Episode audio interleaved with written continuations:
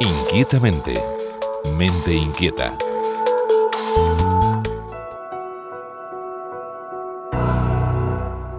Abundan los estudios sobre los diferentes estados de conciencia entre vigilia y sueño, pero situaciones menos cíclicas como en los estados de coma y anestesia, la conciencia continúa siendo un enigma para los investigadores. Pero cuando los animales estamos despiertos, no solo estamos vigilantes, sino que nuestra conciencia también se llena de contenido. Ese contenido engloba nuestra experiencia del mundo exterior, cómo percibimos, por ejemplo, los colores, y también nuestra percepción interna, como el latido de nuestro corazón o la experiencia de dolor. Como explica Ana Belén Chica, investigadora de la Universidad de Granada, hay diferencias entre los estados de coma.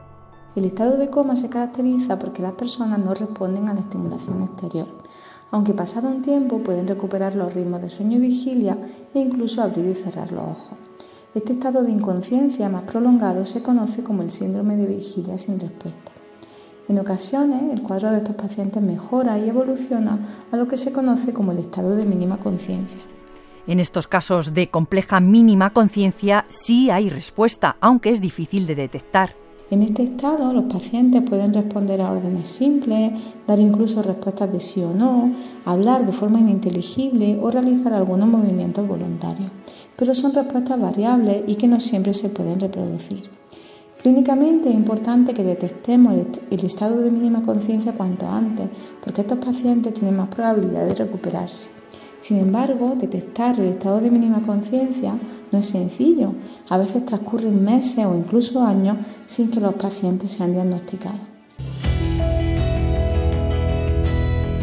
El estudio del estado de mínima conciencia es muy reciente.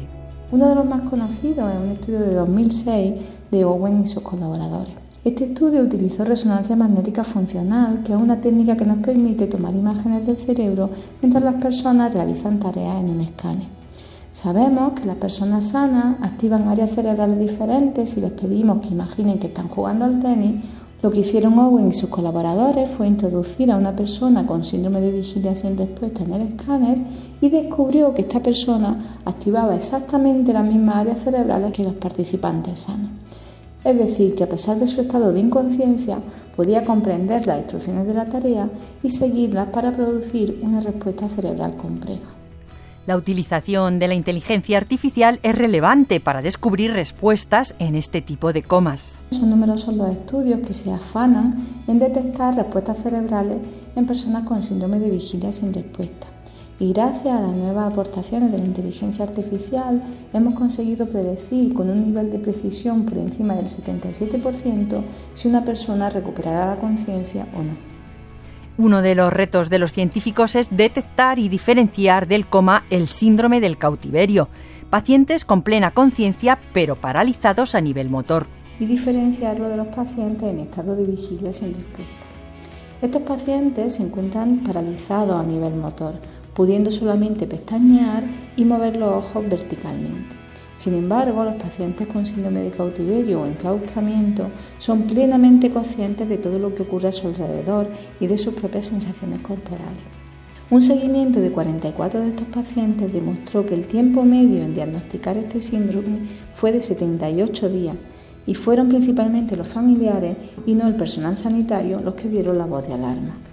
Queda pendiente el reto de trasladar los avances en la investigación de los estados de conciencia a la práctica clínica para poder atajar los problemas. Inquietamente rtve.es Esther García Tierno, Radio 5.